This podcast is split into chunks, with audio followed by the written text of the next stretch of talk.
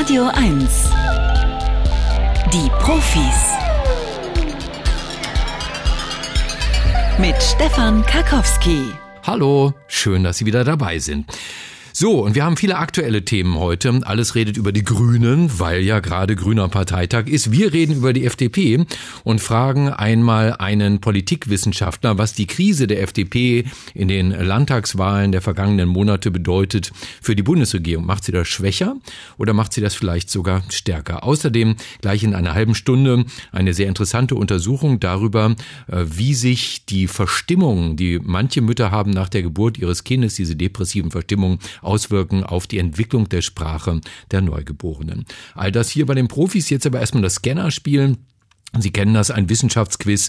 Äh, da können Sie nach der dritten richtigen Antwort ein Buch gewinnen. Und das ist heute Der Gesang in den Meeren von Doreen Cunningham, erschienen bei Rowold. Äh, da geht es von den Lagunen Baja California bis zu den Gletschern des Nordpolarmeeres äh, mit Grauwalen. Und was die Grauwale uns zu sagen haben, wenn Sie das interessiert, dann sollten Sie sich jetzt bewerben als Teilnehmer und Teilnehmerin beim Scannerspiel unter 0331 70 99 111. Der Scanner. Bringen Sie Licht ins Datendunkel. 0331 70 99 111. Guten Morgen, Andrea. Ja, hallo. Hallo, Andrea. Wie geht's Ja, ich denn? bin da. Ja, finde ich gut. Ähm, Andrea, von wo aus rufst du an? Aus Bonn. Aus Bonn, der ehemaligen Bundeshauptstadt ohne nennenswertes Nachtleben. Ich finde ja, dass Bonn das irgendwie nie so richtig verdient hat. Das ist ja eine, Ja. eigentlich eine Welt, eine UNO-Stadt, oder? Ja, ist eine UNO-Stadt. Wenn man in Bonn am Hauptbahnhof ankommt, sieht man immer unglaublich viele Menschen aus tausend verschiedenen Ländern, finde ich. Oder? Ja, also von daher ist es noch ganz schön, aber trotzdem hat sich ziemlich verändert, nachdem es nicht mehr Hauptstadt, Hauptstadt ist. Ist ein bisschen schläfriger geworden. Sehr viel. Sehr vielen. Aber es, es wohnt sich gut da, ne? Ja, Schön, schön auf jeden Fall. Altbausubstanz. Wie ist mit dir? Hast du auch eine schöne alte Villa, in der du Nee, residierst? leider nicht. Andrea, ähm, hast du, ja, wie soll ich das sagen? Ähm, hast du irgendeine Erfahrung mit Wissenschaft? Interessierst du dich dafür? Wie ja, ich kommt's? habe mal promoviert, aber ah, ist schon lange nicht mehr. oh, das ist doch gut. Darf ich fragen, was das war? Welches Fach? Philosophie. Philosophie, wunderbar. Ich muss aber auch noch mal dazu sagen, hier dürfen auch alle mitspielen, die noch nie eine Uni von Ihnen gesehen haben. Aber Andrea hat definitiv einen Vorteil, vermute ich mal. Andrea, hier kommt Frage Nummer eins. Pass auf. Höflichkeitslügen von Kindern werden weniger stark verurteilt als die unverblümte Wahrheit. Das haben Verhaltensforscher der Texas State University beobachtet. Die Forscher zeigten 260 Erwachsenen und Eltern Videos von Kindern, die entweder die Wahrheit sagten oder logen. Die Probanden sollten dann den Charakter des Kindes beschreiben und entscheiden, ob sie es bestrafen oder belohnen würden. Das Ergebnis? Kinder, die aus Höflichkeit logen, wurden nicht so streng beurteilt wie Kinder, die unverblümt die Wahrheit sagten. Ja, also ich würde es auf jeden Fall glauben, weil nach der Erfahrung ist es so. Nach der eigenen Erfahrung. Und das stimmt auch tatsächlich. Ja, also Lügen werden eher verziehen, wenn Kinder sich dadurch anpassen möchten und in einem guten Licht stehen wollen. Und deshalb ist es nicht verwunderlich, dass sie schon in jungen Jahren lernen, wie das geht, differenzierte Lügen zu erzählen. Nun muss aber noch erforscht werden, wie sich diese frühen Sozialisationsprozesse auswirken auf die Entwicklung von Wahrheits- und Lernverhalten beim Erwachsenwerden. Andrea, Frage Nummer zwei. Orchideen gehen mit Pilzen Tauschhandel ein, um zu überleben. Das haben Naturwissenschaftler des Pariser Naturkundemuseums entdeckt. Die Forscher wollten wissen, wie Orchideen in den hohen Baumkronen tropischer Wälder überleben können und machten dazu eine Expedition auf die Tropeninsel Réunion. Dort untersuchten sie die Symbiose zwischen zehn Orchideen und Pilzarten. Das Ergebnis? Tatsächlich gaben die Orchideen Kohlenhydrate an die Pilze ab und erhielten im Gegenzug Nährstoffe und Wasser. Ja, also es wäre auf jeden Fall ein gutes Überlebenskonzept für die Orchideen. Mhm. Ja, ich würde sagen, ja. Auch das stimmt, richtig. Ja, für beide Waldbewohner ist diese Zusammenarbeit übrigens nicht einfach nur ein Spaß, sondern unentbehrlich. Das bedeutet aber auch, verschwindet eine der beiden Parteien aus dem Ökosystem, was passiert, dann stirbt auch die andere. Das ist, glaube ich, ein gutes Beispiel, warum man das Artensterben unbedingt ernst nehmen sollte. Und spannend war dabei, dass drei oder mehr Orchideenarten das gleiche Pilzgeflecht nutzten, sozusagen ein geteilter WG-Kühlschrank aus Pilzen. Andrea, hier kommt schon die entscheidende dritte Frage. Vögel riskieren viel, um Sicherheit zu suchen. Das haben Biologen der Swansea University in England herausgefunden. Dazu statteten sie eine Gruppe von Sturmtauchern mit GPS-Sendern aus und beobachteten, wie die Seevögel auf Stürme reagierten. Das Ergebnis? Wenn die Vögel auf dem offenen Meer auf Wirbelstürme treffen, weichen sie diesen aus. In Landnähe hingegen fliegen sie direkt in das Zentrum des Sturms, obwohl dort die Windgeschwindigkeit oft am höchsten ist. Die waghalsige Aktion bewahrt die Vögel davor, aufs Festland getrieben zu werden, wo Fressfeinde sie erwarten könnten. Mhm. Gut. Was sagt das Bauchgefühl, Andrea? Nee, ich glaube es eigentlich nicht vom Bauch her. Also Vögel, das sind ja Seevögel. Ne? Diese Seevögel sind, äh, fliegen oben ja manchmal auch in der Luft. Die leben natürlich auf dem Wasser. Und wir sagen jetzt, äh, wenn sie in Landnähe sind, dann würden sie auch dann aufs Wasser fliegen, wenn der Sturm von da kommt und es richtig, richtig wütet. Ach so. Große, große Windmengen, damit sie nicht aufs Land müssen, wo sie nicht mehr sicher sind, weil sie ja Seevögel sind. Ach so, okay, ja, vielleicht dann doch. Ja? Du, Ja, musst, ja, du ja. musst dich entscheiden. Ja, gut, dann sage ich ja. Und ja, ist richtig. Jetzt sag nicht, ich hätte dir geholfen.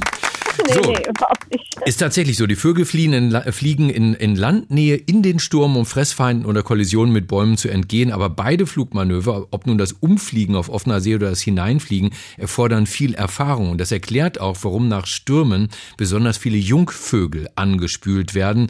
Die haben nämlich noch keine Zeit gehabt, so eine Art Landkarte ihrer Umgebung im Gehirn anzulegen und den stürmischen Winden zu entgehen. Andrea, herzlichen Glückwunsch. Danke. Du hast ein tolles Buch gewonnen, also wirklich eins, äh, das sich auch sehr gut lesen lässt. Äh, Es geht um die längste Wanderung eines Säugetiers auf unserem Planeten, nämlich die Wanderung von Grauwalmüttern, die mit ihren Kälbern jährlich Tausende von Meilen zurücklegen im äh, sich aufgrund des Klimawandels erwärmenden Meer. Von der Baja California bis zu den Gletschern des Nordpolarmeeres muss man sich mal auf einem, auf einem Globus anschauen, was für eine irre Entfernung das ist. Bei Rowold erschienen 23 Euro der Gesang in den Meeren von Doreen Cunningham, aber ich versuchte das abzuluxen mit diesem Angebot. Der letzte Scan. Echte Profis gewinnen ein Jahresabo von Mare oder verlieren alles. Ne, du kennst das Spiel vielleicht, äh, du kannst jetzt aufhören, ist das Buch deins, aber du kannst es auch aufs Spiel setzen mit einer vierten Frage. Wenn du die richtig beantwortest, hast du Buch und Abo. Ja, Bücher kaufe ich mir sowieso immer. Also deswegen Hm. vierte gerne. Vierte Frage, hier kommt sie. Gute Jazzmusik ist oft neben dem Beat. Entdeckt haben das Kommunikationswissenschaftler des Max-Planck-Instituts für Dynamik und Selbstorganisation in Göttingen. In einem Experiment spielten sie 450 Musikern am Computer manipulierte Jazzstücke vor. Dabei wurden die Instrumentensolos entweder perfekt synchron zum Rhythmus oder minimal verzögert gespielt. Das Ergebnis? Die Stücke mit verzögerten Solos wurden häufiger als swingend und besser bezeichnet als die stimmigen synchronen Stücke. Ah, das ist jetzt schwer. Ja, genauso, das muss ja auch sein. Die vierte Frage ist immer die Risikofrage, weil da gibt's ja dann mehr. Ich mach, mach mal spannende Musik an hier. Gute Jazzmusik ist oft Ja. neben dem Beat. Also aus meiner Sicht ist es so, weil ich genau das am Jazz liebe und außerdem sehr, also große Musikliebhaberin bin. Mhm. Und äh, ja, das, die, die Schwierigkeit liegt eher darin, wie das von anderen empfunden wird, die jetzt in dieser Studie mitgemacht haben. Mhm. Aber ich würde trotzdem sagen, ja. Und ja, liebe Andrea, ist in diesem Fall richtig. Ja, glatter Durchmarsch, super.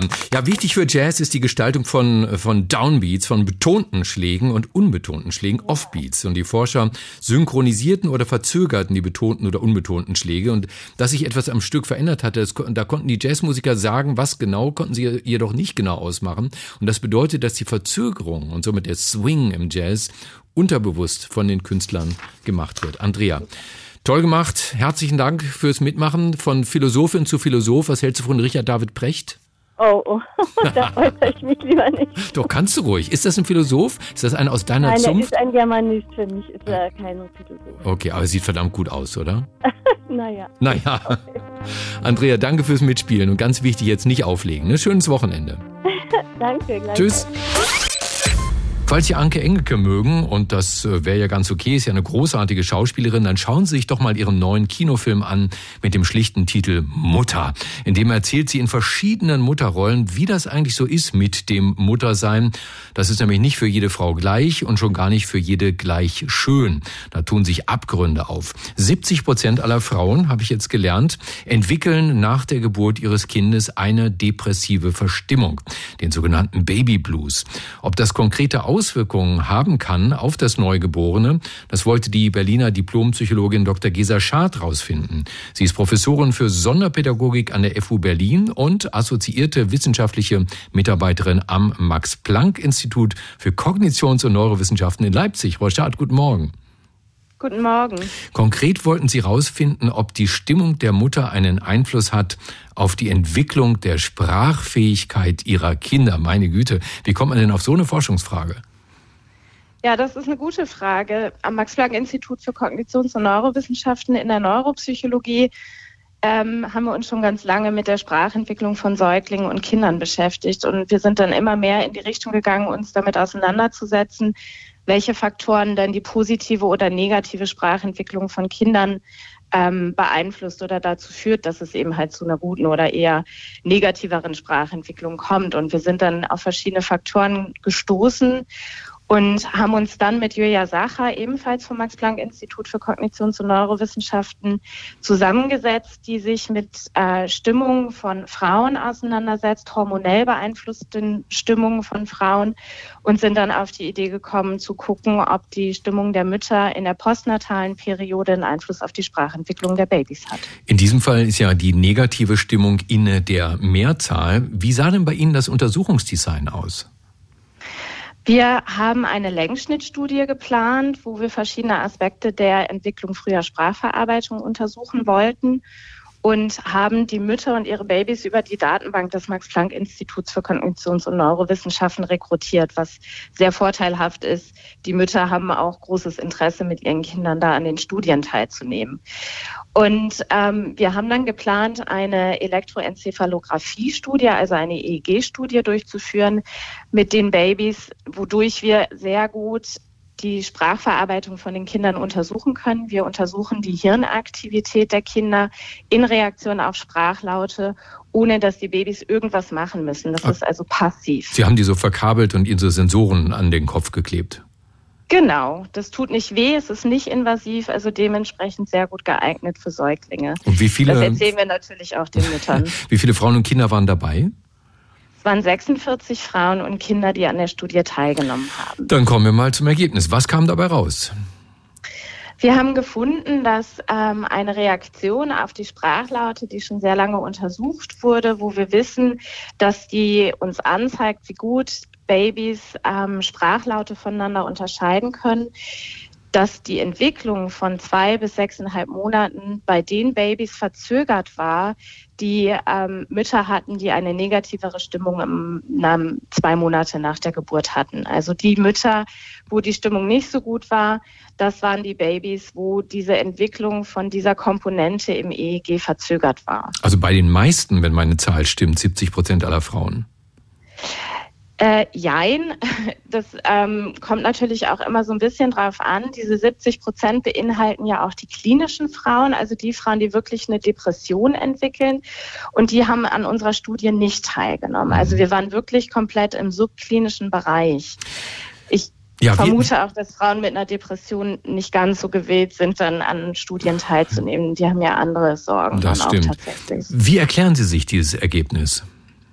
Wir glauben, dass die ähm, negative Stimmung von den Frauen dazu geführt hat, dass die sogenannte Infant-Directed Speech oder kindgerichtete Sprache von den Frauen nicht ganz so stark ausgeprägt war. Das heißt, sie nutzen diese Sprache, die wir eigentlich ganz intuitiv mit Babys verwenden, nicht so ausgeprägt. Und, diese du, Sprache du, du, be, be, hallo. Nee eben nicht. Mhm. Genau das meine ich nicht. Also nicht diese vereinfachte Sprache, sondern dass wir höher sprechen, stärker die Melodie variieren von der Sprache, dass wir bestimmte Aspekte stärker fokussieren und stärker betonen. Das machen wir ganz automatisch, um den Babys oder ja, um die Babys zu unterstützen, die Aufmerksamkeit auf wichtige Aspekte der Sprache zu lenken. Und dadurch helfen wir den Kindern, die Sprache auch zu entwickeln, zu erkennen, wann ein Wort anfängt oder wann ein Wort aufhört. Und es gibt Studien, die im klinischen Bereich gezeigt haben, dass wenn eine Frau eine Depression in der postnatalen Periode hat, dass dann diese Sprache weniger stark ausgeprägt ist, diese Infant-Directed äh, Speech. Und wir vermuten, dass das auch im subklinischen Bereich der Fall ist und dass das dazu führt, dass die Sprachverarbeitung oder die Entwicklung der Sprachverarbeitung schon in dieser frühen Zeit dann verzögert ist. Wenn ich nun als Elternteil möchte, dass mein Kind möglichst schnell, möglichst gut sprachlich sich entwickelt, was kann ich da tun? Was für Schlüsse ziehen Sie aus der Studie? Also wir machen das eigentlich alle. Das ist ja das Schöne, dass wir sehr intuitiv mit Säuglingen umgehen, dass wir sehr intuitiv diese Infant-Directed Speech verwenden. Wir singen mit Kindern. Auch das hilft ganz stark für die Sprachentwicklung, weil dadurch zum Beispiel der Sprachrhythmus auch nochmal stärker verdeutlicht wird für die Kinder.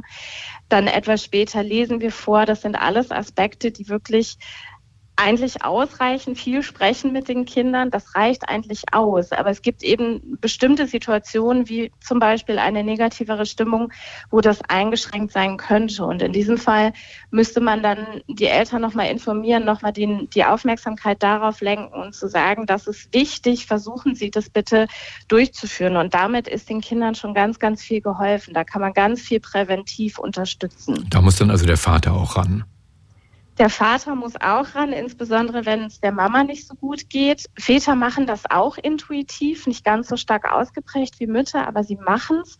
Und auch hier, wenn man denen nochmal mitteilt, den Vätern, machen Sie das bitte, achten Sie darauf, ist es auch hilfreich für die Sprachentwicklung des Kindes.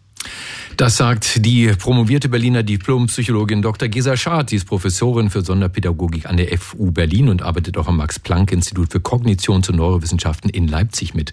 Frau Schad, danke, dass Sie uns die Studie hier vorgestellt haben bei den Profis auf Radio 1. Schönes Wochenende. Ich danke Ihnen. Tschüss. Tschüss.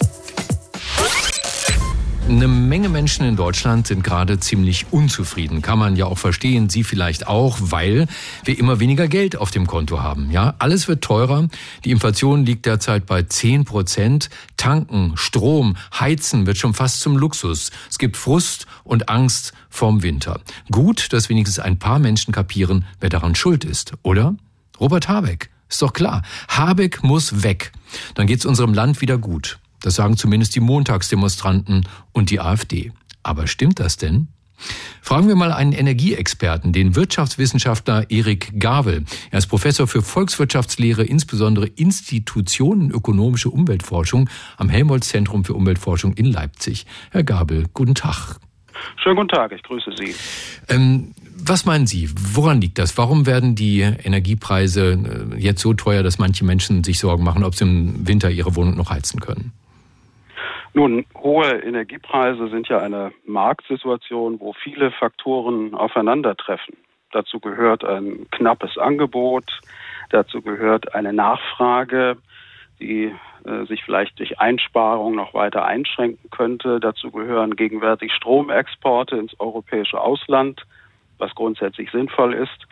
Deshalb lässt sich nicht so einfach sagen, wer oder was hier exklusiv die Verantwortung trägt. Aber gab es irgendeinen Anlass, dass die Preise auf einmal angefangen haben zu steigen? Ich weiß, die gab es ja auch, also Preisanstieg gab es auch schon im vorigen Jahr, aber ich habe den Eindruck, seit Februar ist das noch mehr geworden, oder? Das ist richtig. Äh, zunächst mal ist die Beobachtung wichtig, dass die äh, insbesondere die Energiepreise bereits im letzten Herbst äh, angestiegen sind. Auch da hatten wir im Übrigen eine Inflationsdebatte wo gesagt worden ist, na ja, das ist temporär, brauchen wir gar nicht, ähm, brauchen wir nicht so ernst zu nehmen. Heute sehen das, sieht das insbesondere die Europäische Zentralbank schon etwas anders. Aber die veränderte Situation seit Februar setzt natürlich völlig neue äh, Bedingungen, Stichwort äh, Gasverknappung und jetzt Ausfall des äh, russischen Gases. Und das bringt natürlich die äh, Marktversorgung ordentlich durcheinander. Und ist das Robert Habeck, der persönlich die Öl- und Gaspipelines nach Russland dicht gemacht hat? Wohl kaum. Ähm, wenn man sich erinnert, die Sanktionspolitik äh, in der Europäischen Union zielte natürlich zunächst einmal auf russisches Öl und die russische Kohle, also dort, wo man leichter ersetzen kann. Und das Gas hat man wohlweislich nicht angetastet. Es war aber natürlich eine Frage der Zeit, bis sozusagen umgekehrt Russland die Gelegenheit ergriffen hat, hier den Gashahn zuzudrehen. Ach, es ist gar nicht so, dass wir auf das Gas freiwillig verzichten, sondern Russland will uns nichts mehr liefern? So ist das. Wir haben ja im, äh, zunächst mal ganz normale Lieferungen gehabt und dann gab es ja im Sommer diese merkwürdigen politischen Wartungen und Einschränkungen. Da haben die Märkte auch sehr äh, sensibel darauf reagiert, nach dem Motto, jetzt ist es soweit. Ähm, und mittlerweile ist das sozusagen eingepreist, dass äh, russisches Gas äh, nicht mehr fließt. Und zwar nicht, weil wir es abbestellt haben, sondern weil Russland nicht mehr liefert. Ähm, aber stimmt doch sicherlich, dass nur wir hier in Deutschland so hohe Energiepreise haben, oder? Das habe ich auch gehört auf dem Montagsdemos. Überall sonst in Europa ist das Tanken billiger, die Gasrechnung niedriger und eine Inflation gibt es dort kaum. Ja, das ist so natürlich nicht richtig. Äh, die Inflationierung ist äh, EU-weit zu sehen und äh, wir haben ja auch gekoppelte Märkte. Insbesondere die Strommärkte sind ja gekoppelt das ist zwar nicht in jedem Land genau gleich, das hat auch nationale Besonderheiten, äh, Stichwort äh, Steuern und Umlagen, aber die Situation ist insgesamt angespannt. Natürlich in Deutschland besonders deshalb, weil wir in hohem Maße von russischem Gas abhängig waren. Das waren ja zum Schluss 55 Prozent des gesamten Gasverbrauchs. Das lässt sich natürlich nicht von heute auf morgen ersetzen. Aber irgendeinen Grund muss es doch haben, dass die Menschen so sauer sind auf Robert Habeck. Jetzt habe ich es, weil die Grünen die Atomkraftwerke abschalten wollen, gegen unseren ausdrücklichen Willen. Und deshalb werden Gas und Strom jetzt so teuer, dass wir im Winter frieren werden. Mit drei noch laufenden Atomkraftwerken hätten wir nämlich keine Sorgen, richtig? Das sehe ich auch nicht so. Der Beitrag der drei noch laufenden Atomkraftwerke zur Linderung der Krise äh, wird meines Erachtens völlig überschätzt. Ähm, es ist gar nicht so einfach, Gas aus dem Strommarkt zu verdrängen aus technischen Gründen. Das hat mit der besonderen Flexibilität von Gaskraftwerken zu tun, auch mit Kraft-Wärme-Kopplung. Und deshalb gehen Studien davon aus, dass man den Strompreis selbst bei Weiterbetrieb der drei AKWs nur etwa im einstelligen Prozentbereich beeinflussen kann. Und wohlgemerkt, die aktuell hohen Preise sehen wir ja mit den drei AKWs. Also das ist nicht der Gamechanger hier. Umgekehrt würden und werden sehr hohe Kosten für den Steuerzahler anfallen, die drei eigentlich seit zehn Jahren zur Abschaltung vorgesehenen Meiler wieder mit allen Sicherheitschecks fit für den Weiterbetrieb zu bekommen, bis hin zu der Frage, wo eigentlich das Uran für die Brennstäbe herkommen soll. 25 Prozent des Urans wurden in der Vergangenheit aus Russland importiert und auch der Uranpreis hat sich in den letzten Jahren mehr als verdoppelt. Also wenn, also, ja, wenn Sie jetzt auf so eine Demo gehen würden in Jena, in Potsdam oder in Leipzig heute, äh, dann sollte also auf dem Schild nicht mehr draufstehen, Habeck muss weg, sondern was? Ich würde sagen, lasst uns äh, verantwortungsvoll mit knappen Ressourcen umgehen und überlegen, wo wir einsparen können. Das hilft uns nämlich wirklich in der Krise, sowohl beim Strom als auch beim Gas. Das sagt Erik Gabel, Professor für Volkswirtschaftslehre am Helmholtz-Zentrum in Leipzig. Herr Gabel, danke für das Gespräch bei den Profis auf Radio 1. Sehr gern. Ich weiß nicht, wie es Ihnen geht, vielleicht sehen Sie das ja ganz anders, aber immer wenn ich gerade einen FDP-Minister in den Nachrichten sehe, ja, Justizminister Buschmann, Bildungsministerin Stark-Watzinger, Verkehrsminister Wissing oder Finanzminister Lindner, dann denke ich, das ist ganz schön viel Macht für eine Partei, die es in Niedersachsen und im Saarland nicht mal in den Landtag schafft und die gerade in NRW und Schleswig-Holstein ja aus der Regierung gekickt wurde von ihren Wählern. Aber hey, wissen Sie was, ich bin ja ohnehin nur eine, Zitat, PR-Agentur für Rot-Grün, so nennt nennt jedenfalls FDP-Staatssekretär Luxic die ARD, zu der ja auch Radio 1 vom RBB gehört. Was die Krise der FDP für die Bundesregierung bedeutet, das möchte ich deshalb lieber von einem neutralen Politikwissenschaftler einschätzen lassen, vom Göttinger Professor für vergleichende Politikwissenschaft, Andreas Busch. Herr Busch, guten Morgen. Guten Morgen, Herr Karkowski. Man könnte ja nun denken, der Einfluss der FDP auf die Politik der Ampelkoalition schrumpft im gleichen Maße, wie der FDP gerade die Wähler weglaufen. Ist das so? Nein, ganz so dynamisch funktionieren unsere Koalitionen ja nicht. Vor einem Jahr haben sich drei Parteien auf äh, eine Koalition, die wir üblicherweise jetzt Ampel nennen, geeinigt. Äh, und da ändert sich natürlich im Binnenverhältnis nichts Größeres. Was man sagen muss, ist, dass diese Ampel etwas auf Bundesebene ganz Neues ist. Und zwar, wenn man wirklich etwas weiter zurückschaut, wirklich etwas Neues. Und damit, glaube ich, kann man auch einen Teil der Krise erklären. Denken Sie mal, seit etwa Mitte der 1980er Jahre haben wir in der Bundesrepublik zwei stabile politische Lager. Das eine ist sozusagen CDU und FDP, das andere ist SPD und Grüne und die haben jeweils sozusagen auch lange Zeit regiert. Die großen Koalitionen, die wir zwischendurch auch hatten, die nehme ich mal da raus. Das ist so eine Art Waffenstillstand zwischen den Lagern. Die Ampel ist jetzt die erste Koalition, die diese Lager überspannt in der die FDP sozusagen sich mit SPD und Grünen zusammengetan hat. Und wenn man so einen großen Sprung macht, wie das die FDP getan hat, dann ist zu erwarten, dass ein Teil der eigenen Wähler das nicht gut findet und deswegen auch geht. Und das ist genau das, was Sie gerade angesprochen haben. Das ist das, was passiert ist bei den Landtagswahlen im Saarland. Da ist man rausgeflogen. In Nordrhein-Westfalen und in Schleswig-Holstein hat man verloren und ist aus der Regierung rausgeflogen. Und im Niedersächsischen Landtag ist man jetzt auch nicht vertreten. Also, dass die eine Krisenempfindung haben, ist, glaube ich, gut zu verstehen. Dann stimmt das, was Lindner sagt, was die FDP behauptet. Die Wähler würden sie nun fälschlicherweise im rot-grünen, also im linken Lager verorten? Naja, also dass das bei einigen so ist, das ist fraglos so. Ähm, ob die FDP das Klügste tut, diesem, äh, diesem Gefühl entgegenzutreten, da muss man, glaube ich, Fragezeichen dran machen. Denn ähm, das ist nicht unbedingt links. Man hat ja einen umfangreichen Koalitionsvertrag, man hat sich auf das Thema Fortschritt gemeinsam geeinigt und die FDP ist ja keine sozusagen rechte Partei. Sie ist in vielerlei Hinsicht, denken Sie an ihre Positionen in Bezug auf persönliche Freiheit, Bürgerrechte, ähm, äh, eine Partei, die durchaus, ja, ist ein bisschen, bisschen grob, davon rechts und links zu sprechen, aber sagen wir durchaus progressiv ist und zwar schon immer, nicht erst gerade seit einem Jahr. Was ist denn mit den Themen der FDP? Man kann den Eindruck gewinnen, die FDP ist da ziemlich stur. Kein Tempolimit auf Autobahnen. Sie fordert den Ausbau der Atomkraft, obwohl sie weiß, das geht nicht mit den Grünen. Festhalten an der Schuldenbremse. Das ist das Mantra von Christian Lindner.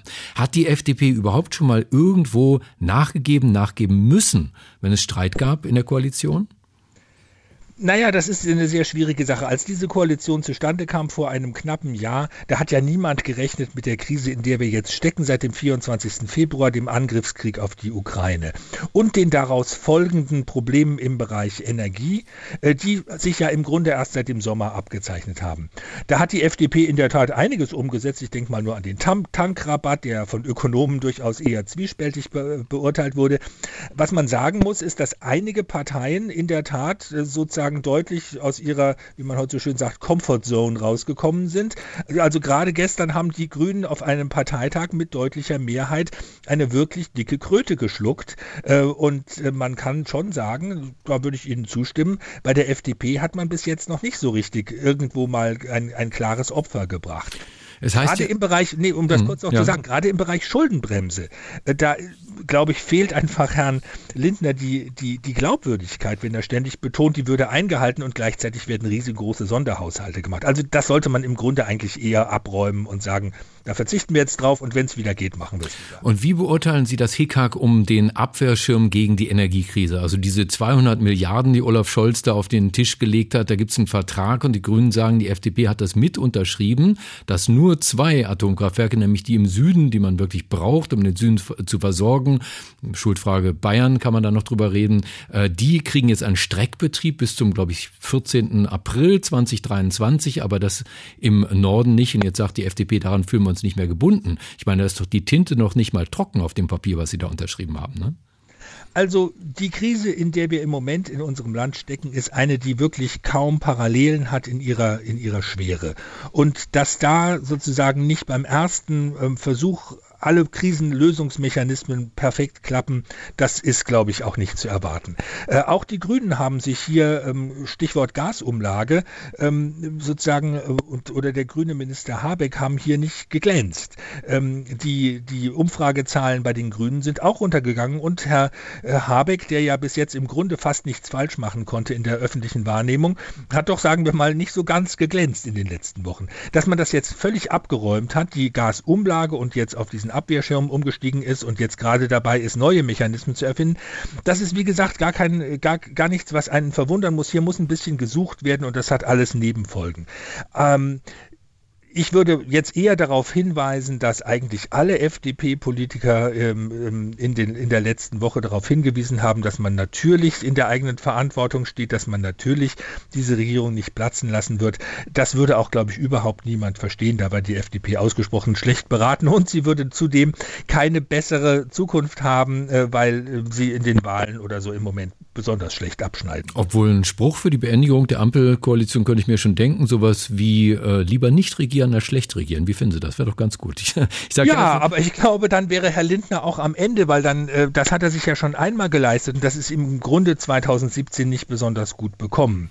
Äh, also ich glaube, die Verantwortung, das muss man jetzt auch wahrnehmen und muss da auch von der Medienseite nicht unbedingt immer nur Kleinigkeiten raussuchen, die da ins Gegenteil weisen könnten, sondern man muss schon klar machen, ähm, in der ganzen FDP-Führung ist in den letzten Tagen betont worden, dass man selbstverständlich äh, weiter in dieser Regierung mitarbeitet und eben versuchen will, das äh, stärker rauszuarbeiten. Die Frage ist, wie man das macht und ob man da klug, äh, klug herangegangen ist. Und da kann man vielleicht das ein oder andere Fragezeichen. Wo steht die FDP in der Ampelkoalition nach der Niederlage in der Niedersachsenwahl? Fragen beantwortet vom Politikwissenschaftler Andreas Busch, Professor für vergleichende Politikwissenschaft an der Uni Göttingen. Herr Busch, die Profis auf Radio 1 sagen herzlichen Dank. Vielen Dank, Herr Karkowski. Schönes Wochenende. Jo, Danke. tschüss. So, es gibt ja immer so Geschichten, da weiß man immer nicht genau, ist das wirklich wahr oder hat sich das irgendjemand ausgedacht, um vielleicht auch mich mal hier am, am Mikrofon reinzulegen. Karius und Baktus kann ich mich noch einigermaßen dran erinnern. Das waren irgendwie so zwei lustige Figuren, die Werbung gemacht haben dafür, dass Kinder sich doch bitte schon regelmäßig die Zähne putzen sollen, damit der Karies ihnen keine Löcher in die Zähne bohrt. Aber was Experten, jetzt Wissenschaftler an der Universität Pennsylvania in den USA gefunden haben im Speichel von Kleinkindern, Kindern. Das ist nicht mehr lustig. Das soll nämlich ein Superorganismus sein, der äh, im Mund der Kinder hüpfen und gehen kann. Und spätestens da habe ich aufgehört zu lesen, habe gedacht, nee, nee, nee, das glaube ich nicht. Da, da schicke ich die Studie lieber mal dem Marc und frage ihn, was er davon hält.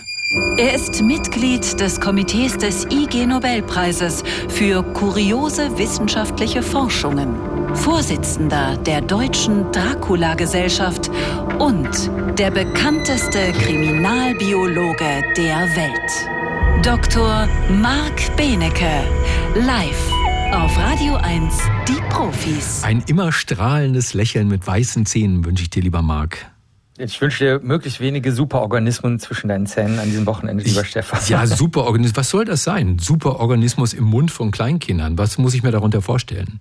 Also ein Superorganismus bist du zum Beispiel jetzt ernst gemeint, weil mhm. du hast mehr Bakterienzellen auf und im Körper als Menschenzellen. Das heißt, wir können nur leben, wir Menschen, weil wir mehr Bakterien als Mensch sind und dadurch Nahrung zum Beispiel zersetzen können, unsere Haut funktioniert und so. Aber im Mund machen die was anderes. Da tun sich andere äh, Zellen zusammen und zwar als, als echte Symbiose. Also die, die kleben auch richtig zusammen mit, ähm, mit Schleim, kleben die zusammen, den die selber produzieren. Und zwar sind das tatsächlich Carius und Bactus, wie du gesagt hast. Carius ist Candida, eine Hefe und Bactus Lactus ist Streptococcus, ein Bakterium. Und das, wenn die sich zusammentun und dann diesen Schleim bilden, dann können die durch den Mund wandern und dann können sich zum Beispiel Bakterienflecken von Streptococcus, die sich sonst niemals so treffen würden, die, die erkennen sich irgendwie gar nicht, die liegen da rum, die können sich auch gar nicht bewegen, Streptokokken, also die haben auch nicht irgendwie so kleine Anhänge, mit denen die schwimmen können oder so, nix. Dann können die sich ähm, zusammen äh, fließen lassen sozusagen, wenn sie eben als Superorganismus mit der Hefe leben. Und ähm, du hast ja gerade schon gesagt, dass die auch gehen können. Das ist noch lange nicht alles. Dazu können wir gleich kommen. Die können vor allen Dingen können die auch mega kleben. Also wenn du so Strömungen wie es gab doch früher so Zahnduschen, wenn du die so lang, lang duschst, äh, dann bleiben die einfach haften. Das ist denen total egal. Also die haben die Kollegen und Kolleginnen. Übrigens, ich bin ja gerade in Basel. Übrigens auch aus dem Biozentrum in Basel. Hanna Jeckel und ähm, Knut Drescher haben da auch mitgemacht bei der mhm. Studie. Mhm. Äh, ähm, dann haben die festgestellt, das kratzt die äh, bakteriellen und äh, Hefefilme überhaupt nicht. Die, die sagen, oh schön, endlich mal eine Dusche hier, ne? toll, ist ja Wellness im Mund. Ja, aber wirklich. Also äh, es ist sogar so, ähm, wenn du Chlorhexidin nimmst, wo du gerade von der Wellnessdusche sprichst, es gibt ja diese Mundwässer, die so ganz komisch schmecken. Die sind vor allen Dingen in den USA verbreitet. Da ist Chlorhexidin drin und das tötet normalerweise auch die Einzelzellen schon nach einer Minute. Also wenn du eine Minute damit den Mund spülst, dann sind diese Bakterien und Hefen schwer angeschlagen. Aber du ahnst es schon, sobald sie sich zusammentun als Superorganismus nicht, dann äh, selbst nach fünf Minuten der Einwirkzeit von diesem super krassen Mittel sterben nur so ein paar, die ganz, ganz außen an diesem Superorganismus dran sind. Also die sterben dann so ein bisschen. Also es tut sich nicht viel. Und wie sie gehen, das funktioniert so. Entweder hebt der, der Pilzanteil, also der, oder genauer gesagt der, der Hefeanteil, hebt so eine Art Säule aus diesem äh, Zahn heraus, auf dem sie da gerade leben. Und dann können die Bakterien außen dran haften und lassen sich einfach transportieren, weil sie ja selber sich nicht bewegen können. Das ist die eine Möglichkeit. Die andere ist, die die andere ist, dass sie ausnahmsweise. Genau, du hattest mal gerade einen Aussetzer in der Leitung. Also die eine Möglichkeit oh. ist, genau, der Pilz macht so eine Erhebung und dann, wie geht's weiter? Der, der macht so. Du bist schon wieder weg, Marc. Also ich weiß, dass Basel einer der Orte ist, die am schwersten zu erreichen waren, früher mal vom deutschen Eisenbahnnetz. Aber ich habe immer gedacht, dass das auf die Mobilfunknetze nicht wirklich eine Auswirkung hat und schon gar nicht aufs Internet, über das wir ja hier immer mit Marc telefonieren. Aber ich fürchte, jetzt muss man wirklich mal sagen, Marc ist geschluckt. Säule leben dann außen dran und die Marc, das wird nichts mehr mit der vom Leitung. Superorganismus. Ja, ja, vom Superorganismus geschluckt worden. Ich sage erstmal an dieser Stelle danke, dass du bei uns warst, Marc. Ich glaube, das Größte haben wir verstanden hier nur. Eine Frage noch hinterher. Auch Zähneputzen hilft ja dann nichts. Das heißt also, diese Viecher sind dann so kräftig und so beweglich, dass sie den Zahnschmelz und damit die Zähne zerstören können, richtig? Und da hört mich Ja, richtig. Lieber wenig Zucker essen und regelmäßig doch, doch, doch. Weiter. Wenig Zucker essen, regelmäßig Zähne putzen. das ist, ist, schon mal was. Das wünsche ich auch unserer Leitung. Das, das hilft. Das Danke, hilft dass du bei uns warst, lieber Marc. Ciao, ciao. Grüße nach Basel.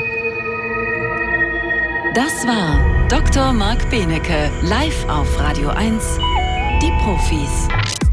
Liebe Brandenburger, Brandenburg geht's doch eigentlich ziemlich gut, oder nicht? Es gibt diesen großen Flughafen, es gibt die erste europäische Tesla-Fabrik und es gibt Günter Jauch. Und uns natürlich, Radio 1 aus Potsdam. Die allermeisten Menschen hierzulande könnten also optimistisch in die Zukunft blicken. Tun sie aber nicht, kann man auch verstehen. Bei vielen sind die Ängste groß, die Energiekrise. Ja, deshalb gibt's auch heute eine große Demo, 14 Uhr in Potsdam aufgerufen, haben Vereine, Verbände, Gewerkschaften und die Linke, die sagen, sie wollen Druck machen auf die Brandenburger Landesregierung, weil sie nämlich das Gefühl haben, dass die Hilfen, die kommen vom Staat, nicht ausreichen werden. Ich finde, wir brauchen ein bisschen mehr Argumente Argumente für Optimismus in Brandenburg und die liefert gerade eine neue Studie der Potsdamer Professorin für Marketing Uta Herbst. Frau Herbst, guten Tag. Guten Tag. Sie wollten herausfinden, wie sich Brandenburg die nächsten Jahre entwickeln wird. Wie geht denn sowas ohne Glaskugel? Ja, also da gibt es in der Marktforschung, und das können wir ja im Bereich Marketing, gibt es da sehr viele Methoden, unter anderem die Szenarioanalyse und die da untersucht erst auf Basis von qualitativen Experteninterviews globale Trends, die auf Brandenburg, natürlich auch die Welt, aber runtergezoomt auf Brandenburg wirken könnten.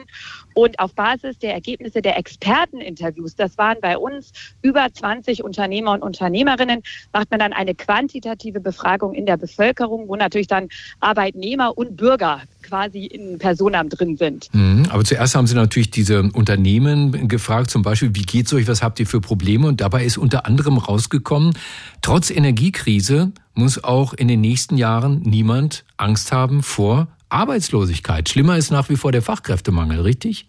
Ja, genau. Also wir haben ganz zentral äh, wirtschaftliche und gesellschaftspolitische Trends untersucht und ein Trend, der ganz, ganz groß ins Auge springt, nicht nur in Brandenburg, aber eben auch in Brandenburg, und das ist ja das Spannende für uns, ist das Thema Fachkräftemangel. Das wird sich in den nächsten zehn Jahren laut Ansicht unserer Studie extrem ähm, verschlimmern. Es gab ja neulich erst so einen ARD-Deutschland-Trend vor drei Wochen, glaube ich. Da habe ich die Zahlen noch im Kopf. 83 Prozent der Deutschen haben da gesagt, sie haben Angst davor, dass es einen Jobabbau gibt äh, wegen der Energiekrise. Ja, genau. Also da können wir jetzt hier schon mal ganz positiv unsere Bürger und Bürgerinnen beruhigen. Ähm, die, die Arbeitslosigkeit ist gerade sicherlich nicht das größte Problem, dem wir entgegensteuern. Ähm, um, was sagen denn die befragten Unternehmen zu den steigenden Anforderungen im Umweltsektor? Alle müssen jetzt Energie sparen werden zur Nachhaltigkeit angehalten. Äh, ist da nicht die Sehnsucht zurück zur Kohle in der Lausitz groß? Ja, also erstmal ganz klar gesehen, ich glaube, die Angst überwiegt gerade. Das ist diese Grundstimmung in der Gesellschaft. Und die sehen wir auch in unserer Studie. Was allerdings interessant war, jetzt haben wir nicht die Baden-Württemberger und die Bayern befragt. Was allerdings ganz interessant war, Brandenburg scheint extrem gewappnet zu sein für Umweltschutz, für nachhaltiges Management. Die Bürgerinnen und Bürger, genauso wie die Unternehmen, sind offen dafür. Und deshalb denke ich, dieses Denken, was Sie gerade schildern, klar erhofft man sich einen warmen Winter, aber unsere Firmen hier in Brandenburg sind bereit und sagen, nee, lasst uns lieber eine Kehrtwende machen, ja, hin zu Umweltschutz und nachhaltiger Energie. Also das war, kam ganz extrem positiv in unserer Studie zum Austrag. Und da gehen die also Bürger mit? Ja, also wie, wie ich gerade gesagt habe, wir haben ja diese Experten vorne weggeschaltet und dann repräsentativ die Bürger und Bürgerinnen befragt und die gehen da mit und das war ein Trend, der sehr stark sichtbar wurde. Hm. Ähm, aber Sie haben Probleme identifiziert bei der IT-Sicherheit. Mhm. Genau. Also das ist das, wo ich jetzt ein bisschen vor Angst habe, seitdem ich meine eigenen quasi Studienergebnisse kenne. 50 Prozent unserer, unserer, unserer Unternehmen sind nicht gut oder beziehungsweise fast überhaupt nicht gewappnet gegen Cyberkriminalität. Und das wird ein Problem sein, wenn wir auch gerade denken, wir bauen hier die Gigawerke, wir wollen in Startups, gerade auch in Technologie-Startups investieren. Dafür scheint unsere Wirtschaft, das, das wird auch mit der Infrastruktur in Brandenburg zusammenhängen, noch nicht gewappnet. Und da würde ich eher sagen, lasst uns tatsächlich gegen den Fachkräftemangel und es kann ja Hand in Hand gehen und in Cybersicherheit investieren. Also das sehe ich als ein ganz, ganz großes Aufgabengebiet für die Politik in Brandenburg an. Wenn Sie also nochmal die ganze Studie zusammenfassen, wie würden Sie die Zukunftsaussichten beschreiben von Brandenburg? Durchaus rosig. Ich bin auch sehr gerne Brandenburgerin und deshalb wird da sicherlich jetzt auch ein bisschen meine persönliche Meinung mitschwingen. Die Studie sagt aber tatsächlich aus, wir sind eigentlich gewappnet für dieses neue Leben in, mit Klimaschutz, mit Nachhaltigkeit. Äh, wir brauchen auch keine Angst vor Arbeitslosigkeit haben. Es kommen immer mehr Firmen, nicht nur durch Tesla, aber auch durch Tesla nach Brandenburg. Aber jetzt müssen wir es schaffen, den Sprung in die, in die Digitalisierung zu schaffen. Dabei habe ich doch diese Woche erst in der Bildzeitung gelesen, da hat das Meinungsforschungsinstitut INSA, da wird immer gesagt, das steht der AfD nahe, die AfD in Brandenburg als stärkste Kraft verortet während diese Woche Wahlen. Das passt ja irgendwie nicht zu Ihrem Befund. Nein, das passt nicht zu meinem Befund. Allerdings manchmal ist es ja auch so, ähm, wir haben jetzt eine Studie gemacht, das waren 400 Bürgerinnen und Bürgerinnen, aber man muss natürlich auch sagen, auch das das sind Bürgerinnen und Bürger, die konstruktiv mitwirken wollen. Und ich möchte jetzt da natürlich nichts gegen andere Wählergruppen sagen, aber gegebenenfalls ist es ein anderes Publikum wenn Sie verstehen, was ich meine. Also, die Aussichten für Brandenburg in den nächsten Jahren sind rosig, steht in einer Studie der Potsdamer Professorin für Marketing, Uta Herbst. Frau Herbst, danke, dass Sie bei uns waren. Schönes Wochenende. Vielen Dank Ihnen. Tschüss, Tschüss. schöne Sendung. Jo. Radio 1. Marias Haushaltstipps. Knoblauch ist gesund und gibt vielen Gerichten eine geschmacklich besondere Note. Leider riecht das Ganze nach dem Genuss nicht immer angenehm. Dagegen hilft es einfach, ein wenig Schokolade zu essen oder Milch zu trinken. Radio 1. Die Profis. mit Stefan Karkowski.